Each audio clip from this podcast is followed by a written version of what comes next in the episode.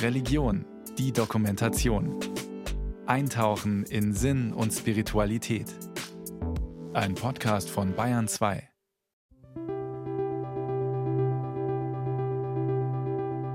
Was denken Sie, wenn Sie ein Krankenhaus betreten?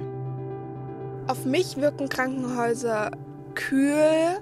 Sehr professionell, aber man hat das Gefühl, man ist, steckt in so einer Maschinerie, man verbringt sehr viel Wartezeit in Wartebereichen, die vielleicht nicht sehr einladend sind. Das Licht ist eher grell und ich finde gerade das wirkt sehr kühl.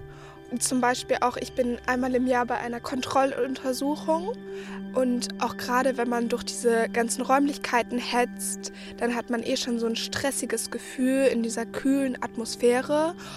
Diese Ultraschallräume, da habe ich zum Beispiel immer schon ein bisschen Respekt davor weil man dann so alleine in so einem Raum ist und dann ist da so ein Riesenapparat. Und das ist dann auch noch so sehr kühl eingerichtet, so ein kahles, dunkles Zimmer. Es ist alles sehr steril, auf den sehr kühlen Tönen eingerichtet. Und das finde ich zum Beispiel ein bisschen angsteinflößend. Wer kennt das nicht? Das Ohnmachtsgefühl, das wir oftmals beim Betreten von Krankenhäusern empfinden. Es ist wirklich ein Paradox in der Gesellschaft. Wir haben wahrscheinlich nie so viele Designläden gehabt wie in der letzten Zeit. Jeder designt seine Wohnung alle paar Jahre um. Es wird eine unglaubliche Mühe auf geschäftliche Räume verwendet, dass die also eine Ausstrahlung haben, die ganz teuer und sehr bedacht ist. Und ausgerechnet dann, wenn es uns am allerschlechtesten geht, kommen wir in Räume, wo privat nie jemand so leben würde. Und da ist ein Riesenfeld noch zu beackern, finde ich. Wenn man von einer humanen Gesellschaft spricht, dann wären das so die allerersten Räume, die man eigentlich bedenken müsste. So die Künstlerin Juliane Stiegele, die ein Kinderkrankenhaus in Augsburg farblich gestaltete, um bei der Orientierung in dem großen Gebäude zu helfen. Kurz vor dem Bezug 2015 fiel zwei engagierten Ärzten auf, dass die kühle und sterile Architektur auf die jungen Patientinnen und Patienten geradezu verängstigend wirkte. Juliane Stiegele sollte dann in letzter Minute das Krankenhaus durch das ihr erdachte Farbkonzept freundlicher gestalten. Rettung in letzter Not, Sieht so eine gelungene Krankenhausarchitektur aus? Sind das Räume, die zu unserer Genesung beitragen können?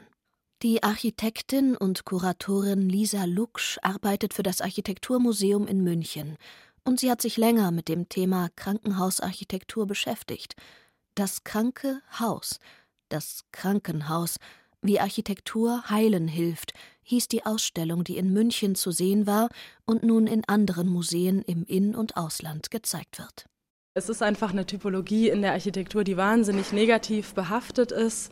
Wir schauen auf den schwer kranken und oder chronisch kranken Patienten, Patientin, weil dieser Patient im Fokus der Forschung steht. Da kann man eben sagen, dass schwerkranke Menschen Räume anders wahrnehmen, Räume dunkler wahrnehmen, enger wahrnehmen und natürlich in solchen Krankenhausmaschinen, die sie ja teilweise sind, mit engen Fluren, mit Behandlungszimmern in Untergeschossen teilweise, da ist dieses ja, negative Gefühl, diese negative Raumwahrnehmung dann auch einfach nochmal verstärkt.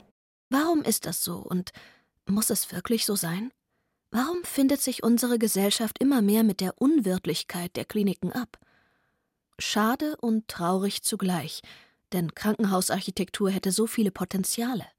Gute Krankenhausarchitektur könnte zur schnellen Heilung beitragen, Stress reduzieren. Wir gehen sogar so weit zu sagen, die Architektur kann als Co-Therapeut wirken. Die Architektur hat eben einen Einfluss auf die Stresswahrnehmung von schwerkranken und chronisch kranken Patientinnen und kann deswegen, wenn wir das als Planerinnen, als Architektinnen annehmen, dann haben wir da einen Hebel, Grundlage der Aussage von der heilenden Krankenhausarchitektur ist eine lange Studie, die die Architekturpsychologin Tanja Vollmer und die Architektin Gemma Koppen durchführten. Diese Studie, die 2009 vom niederländischen Ministerium für Wissenschaft, Bildung und Kultur gefördert wurde, untersuchte landesweit den Einfluss von Krankenhausarchitektur auf Gesundheit und Wohlbefinden von Menschen mit einer Krebserkrankung. In der Publikation ihrer Ergebnisse stellen Gemma Koppen und Tanja Vollmer sieben Umweltvariablen vor, die im Zusammenhang mit dem Stresserleben der Kranken stehen. Zum Beispiel nehmen schwerkranke Menschen Räume anders wahr als gesunde. Die Räume wirken für sie oft dunkler, enger. Sterile und unübersichtliche Flure, Behandlungszimmer im Untergeschoss verstärken die negative Wahrnehmung noch zusätzlich. Eine Architektur, die das berücksichtigt, könnte dazu beitragen, Stress für Betroffene, Angehörige, Pflegepersonal, Ärztinnen und Ärzte zu reduzieren, erklärt Lisa Luksch. Die sieben Umgebungsvariablen von Tanja Vollmer und ihrem Team sind Orientierung, Geräuschkulisse, Geruchskulisse, Privatheit und Rückzugsraum, PowerPoints, Aussicht und Weitsicht und menschliches Maß. Mit PowerPoints sind Kraftpunkte gemeint. Räume, in denen man sich während der Behandlung kurzzeitig aufhalten kann, um sich zum Beispiel abzulenken und ruhiger zu werden. Denn die visuelle Umgebung wirkt sich zum Beispiel auf physiologische Stressmarker wie Blutdruck und Herztätigkeit aus. Auch das ist erwiesen. Die Psychologin Tanja Vollmer hat weiter herausgefunden, wer gestresst ist, gesundet schlechter. Er kann sogar seine Genesung gänzlich riskieren, weil er zum Beispiel aus lauter Angst eine Therapie abbricht. Sieben Stunden lang, zweimal pro Woche, vier Monate am Stück spüre ich nur eins. Hier sind meine Gedanken eingemauert. Kein Entkommen mehr. Mein Puls rast, mein Herz schlägt schneller. Es riecht nach Desinfektion und Schweiß. Meiner rinnt über das entzündete Gesicht. Ich sehe nichts mehr und fühle alles. Brauche Tage, manchmal Wochen, um dieser Enge wieder zu entkommen. Das Interview war das erste, das Tanja Vollmer 2006 als junge Wissenschaftlerin führte, um die Raumwahrnehmung lebensbedrohlich Erkrankter erstmals zu untersuchen. Nicht nur in diesem Gespräch wurde sie mit den negativen Raumassoziationen der Patientin konfrontiert. Durch wissenschaftliche Untersuchungen konnte sie weiter belegen, dass sich Schmerzen und andere körperliche Symptome verstärken, weil die Architektur in der Regel nicht gestalterisch auf die Wahrnehmungsveränderung kranker Menschen abgestimmt ist. Das Krankenhaus ist für die, die dort Heilung suchen, ein krankes Haus. Ja, mehr noch, ein krank machendes Haus. Jeder Mensch nimmt Raum immer in Bezug auf den eigenen Körper wahr. Und wenn mir das gelingt, da einen Bezug herzustellen, dann ist die Stressausschüttung nicht so hoch. Das heißt, wenn ich zum Beispiel an ein Krankenhaus trete, die mit Elementen arbeitet, die mir vertraut sind oder die eine Maßhaltigkeit besitzen, die mir das ermöglicht, die Größe einzuschätzen, wie zum Beispiel Holz, wie Backstein, wie eine Klinkerfassade, wo ich einfach sagen kann, okay, das hat eine gewisse Größe, die kann ich einschätzen, das überfordert mich nicht, dann ist es eben kein Stressfaktor. Wenn ich aber an eine Klinik trete, deren Fassade über 16 Geschosse komplett durchrauscht, dann ist das eine Überforderung, dann ist das ein Stressfaktor. Die meisten Krankenhäuser lösen durch ihre Architektur Stress aus. Es gibt sie aber auch, die positiven Beispiele. Krankenhäuser, die aufgrund ihrer Architektur Kranken das Gefühl von Geborgenheit schenken.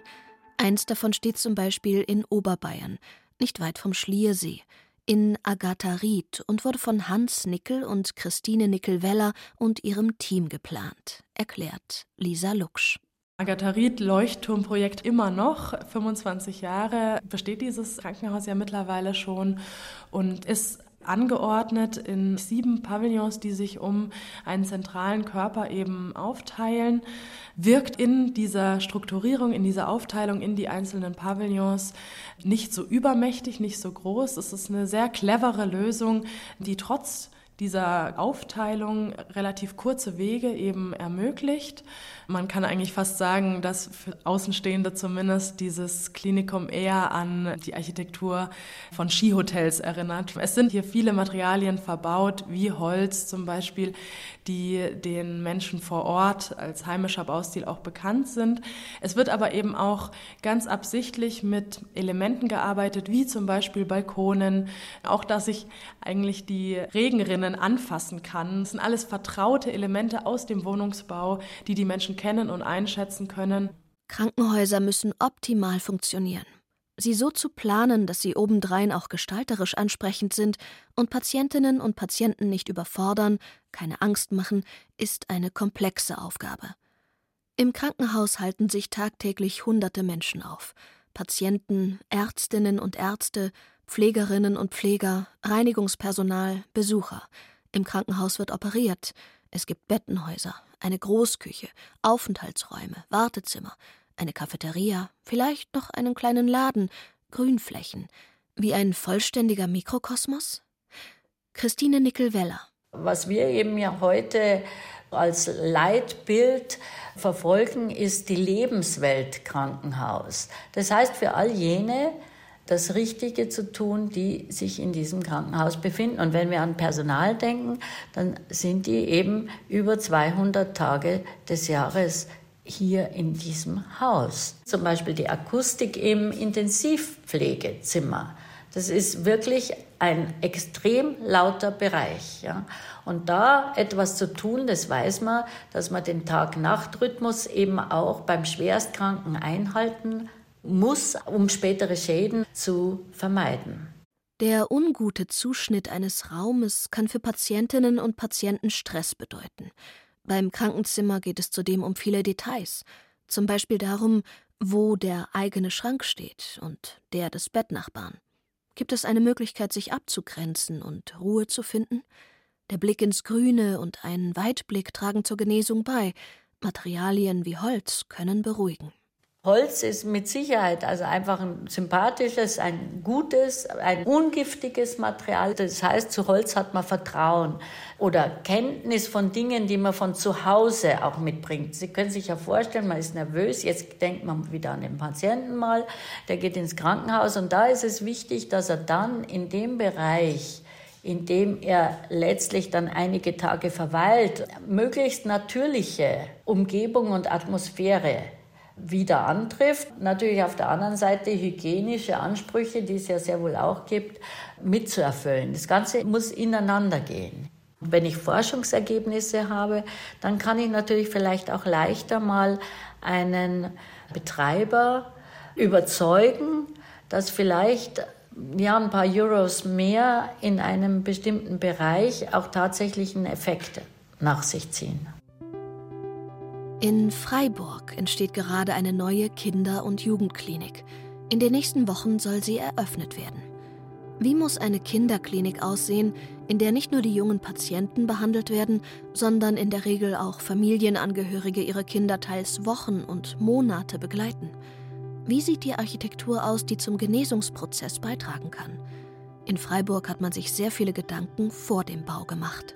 Ja, wir haben uns hier in Freiburg sehr bemühen müssen, dass wir eine neue Kinderklinik bekommen. In anderen Worten, wir haben sehr dafür kämpfen müssen. Sagt Charlotte Niemeyer, Forscherin und emeritierte ärztliche Direktorin des Zentrums für Kinder- und Jugendmedizin in Freiburg. Charlotte Niemeyer ist auch die Initiatorin des Vereins Neubau Kinder- und Jugendklinik Freiburg. Mit anderen Mitstreiterinnen und Mitstreitern hat sie viele Jahre hart für den Neubau der Kinder- und Jugendklinik gekämpft. Die bestehenden Gebäude des Zentrums für Kinder- und Jugendmedizin, die vom Klinikum entfernt liegen und überwiegend aus den 1920er bzw. 1950er Jahren stammen, waren weder funktional noch baulich für eine Sanierung geeignet. Unter einem Dach verbindet die neue, fast fertiggestellte Kinderklinik nun Hochleistungsmedizin, Forschung, Regelversorgung und flächendeckende Notfallversorgung. Einem Verein, der Spenden und Sponsoren fand, ist es zu verdanken, dass hier die Ergebnisse von Tanja Vollmer und Gemma Koppen umgesetzt werden konnten. Viele Millionen wurden so zusammengetragen. In Freiburg sollte auf keinen Fall ein angsteinflößender, steriler Klinikbau entstehen. In einer dreijährigen Wettbewerbsvorphase, der sogenannten Phase Null, entwickelte das Forschungs- und Architekturbüro Kopfvoll von Tanja Vollmer und Gemma Koppen auf der Grundlage seiner Erkenntnisse über den Einfluss der Krankenhausumgebung auf die Gesundheit diese Konzepte. Kinder, Ärztinnen und Ärzte, das Pflegepersonal und betroffene Familien waren daran beteiligt. Erst nachdem geklärt war, was eigentlich gebraucht wird, wie Abläufe aussehen, was kranke Kinder und ihre Familien brauchen, wurde der Architekturwettbewerb für den Neubau ausgeschrieben, den dann das Wiener Architektenkollektiv Health Team Vienna gewann. Und während dieser Phase lag es nahe, dass wir genau beschreiben, was wir eigentlich wollen. Wir mussten viele Menschen davon überzeugen, Das heißt, wir hatten die Gelegenheit tatsächlich, unsere Kinder, Jugendlichen und Familien in den Mittelpunkt zu stellen und die Frage zu stellen, was brauchen unsere Familien, was brauchen unsere Patienten? Und ich glaube, das ist das Besondere, dass wir von Anfang an beim Bau und bei den Planungen zum Bau vom Kind, vom Jugendlichen und von den Familien aus gedacht haben. Ja, üblicherweise redet man vom Nutzer und man redet vom Mitarbeiter, der diese Klinik benutzt. Wir haben aber die Frage gestellt, was brauchen unsere Patienten? Was passiert eigentlich, wenn sie in die Ambulanz kommen? Was passiert in der Ambulanz? Nach der Anmeldung wird in der Regel eine Nummer gezogen und dann gewartet, gewartet, gewartet. Wer das schon selber erlebt hat, weiß, das Warten mit Kindern im Krankenhaus ist besonders anstrengend. Denn Kinder quengeln, weinen. Sie haben vielleicht Angst vor einer Spritze, den Untersuchungen. Eltern sind also doppelt angespannt. Das Warten in dem neuen Klinikgebäude in Freiburg kann ihnen nicht unbedingt abgenommen werden. Da Wartezeit auch Lebenszeit ist, soll die Wartezeit in der Freiburger Klinik als sinnvolle Lebenszeit genutzt werden und so wenig wie möglich Angst und Stress auslösen. Was brauchen kleine Kinder, wenn sie warten? Sie brauchen eine Umgebung, in der sie neue Dinge entdecken können, in der sie spielen können, in der sie sich weiterentwickeln können. Was brauchen Jugendliche? Vielleicht eine ruhige Ecke, wo sie was lesen können oder wo sie Hausaufgaben machen können. Und was brauchen Eltern, die ja in dem Spagat zwischen Familie, kranken Kind und Job sich bewegen? Vielleicht brauchen sie auch eine ruhige Ecke, wo sie einfach ihr Business machen können.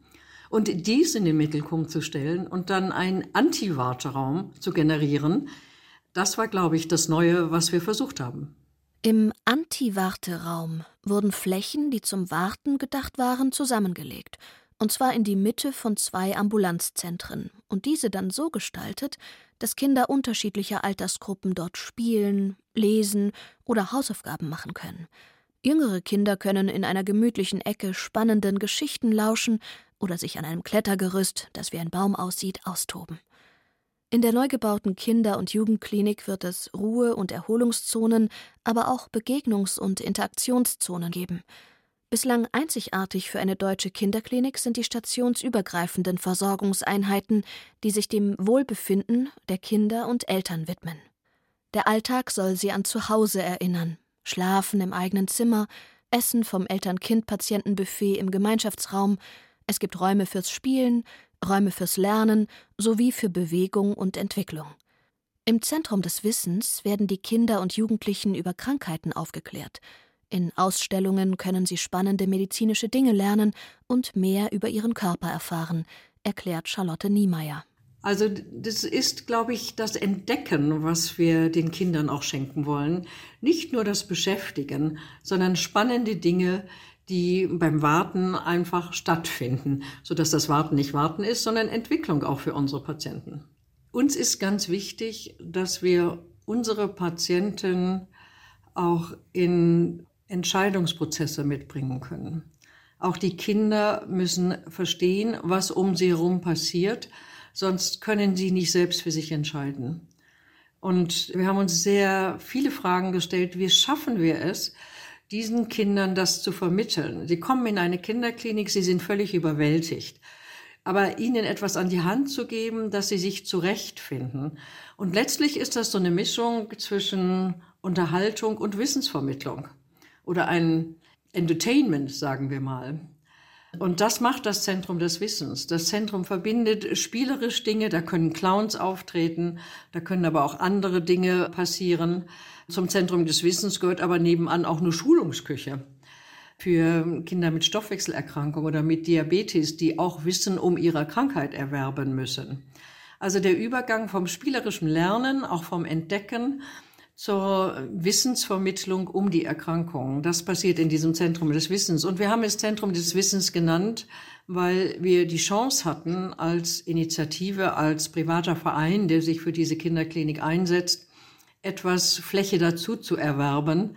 Denn der Bau bzw. der Entwurf war dann etwas größer als bestellt sodass wir ein paar Quadratmeter dazu erwerben konnten über Spenden. Der Raum war auch ein bisschen größer als gedacht initial, sodass wir neben dieser Kinderbibliothek auch die Möglichkeit geben, dass sich einige Kinder einfach mal ablegen können. In ruhigeren Räumen können Eltern ihre Kinder wickeln, in Innenhöfen und Freiflächen nach draußen gehen und frische Luft schnappen. In wenigen Wochen soll das architektonische Leuchtturmprojekt in Freiburg fertiggestellt sein und auch ein Beispiel für zukünftige Klinikbauten in Deutschland werden. Denn es gibt hierzulande noch viel zu tun.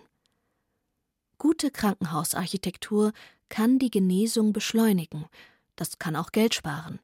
Doch leider gibt es in Deutschland an den Universitäten für den Bereich Krankenhausarchitektur keine einzige ordentliche Professur, so Lisa Luksch.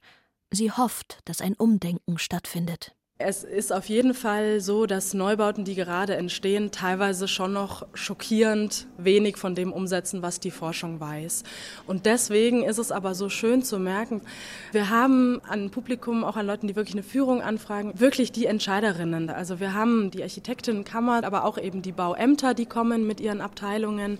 Wir haben die großen Klinikleiter. Wir sind uns in Deutschland alle einig, möchte ich jetzt fast sagen, zu sagen, so wie viele Kliniken jetzt gerade gebaut werden, so kann es nicht weitergehen. Krankenhausarchitektur wird in Holland, Dänemark und der Schweiz schon seit längerer Zeit viel umfassender geplant. Es wurden Forschungs- und Weiterbildungsinstitute zum evidenzbasierten Entwerfen gegründet. Dänemark hat vor über 20 Jahren schon das angestoßen, was wir jetzt in Deutschland mit unserer neuen Gesundheitsreform so langsam auf den Weg bringen möchten, und zwar Zentralisierungsprozesse. In Dänemark, wie gesagt, ganz radikal umgesetzt, wäre in Deutschland so nie möglich, auch aufgrund der schieren Größe und Einwohnerzahl, die nicht vergleichbar sind. Was man eben sieht, was in Dänemark passiert ist, ist, man möchte nur noch wenige große Kliniken und dann aber ein dichtes Netz aus vor- und Nachsorgeeinrichtungen. In dänischen Superhospitals mit mehreren hundert Bettenplätzen findet man ein Bettzimmer mit einer Außenterrasse. Diese ermöglichen den heilungsunterstützenden Rückzug. Es wird bei der Planung auf eine grüne Umgebung geachtet. Weitblick, gedämpfte Lärmkulisse. Die gigantisch großen Krankenhäuser wie zum Beispiel im dänischen Aarhus, die die Größe einer Kleinstadt aufweisen, sind so geschickt geplant, dass sie die Orientierung der Patientinnen und Patienten nicht überfordern. Mehrere Milliarden Euro werden in den kommenden Jahren für den Um- und Neubau großer Behandlungszentren und Krankenhäuser in Deutschland ausgegeben. Zu hoffen bleibt, dass sich Krankenhausbetreiber für die wissenschaftsfundierten Ergebnisse interessieren und sie in die Architektur der neuen Krankenhäuser umsetzen. Charlotte Niemeyer und die Initiative Neubau Kinder- und Jugendklinik Freiburg haben durch ihren enormen Einsatz Millionen Euro Spenden aufgetrieben. Die Kinder- und Jugendklinik in Freiburg konnte so bis ins kleinste Detail die neuen Visionen und evidenzbasierten Ergebnisse der heilenden Krankenhausarchitektur umsetzen. Im Erdgeschoss empfängt ein lichtdurchflutetes Foyer mit kunstvoll gestalteter Decke Patienten, Eltern und Besucher. Der Bezug zum Außenraum und zur Natur schafft Weite. Tageslicht ist angenehmer als kühles Kunstlicht. Leichte Orientierung im Gebäude verhindert Stress. Krankenzimmer bieten Platz für Kinder und Eltern. All diese Faktoren, so belegen es Studien, können den Heilungsprozess fördern und damit auf lange Sicht auch Gesundheitskosten sparen.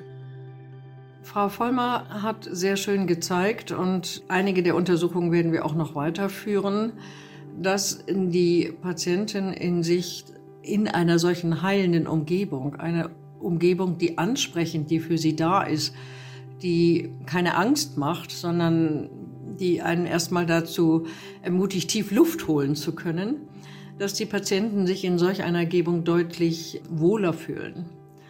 Und ich glaube, dass sich ein Patient überhaupt wohlfühlen kann, ist etwas, von dem auch ich sagen würde, das trägt zur Heilung bei. Diese Architektur hilft allen, hilft den Patienten, hilft aber auch dem Personal, sich frei und wohl zu fühlen. Und auch da glaube ich, dass wir vielleicht tatsächlich eine bessere Medizin machen und auch tatsächlich zu besseren Heilungsquoten und Raten beitragen. Der Wohlfühlaspekt der Patienten, der ist ganz klar da und das, denke ich, übersetzt sich durchaus in eine bessere Medizin.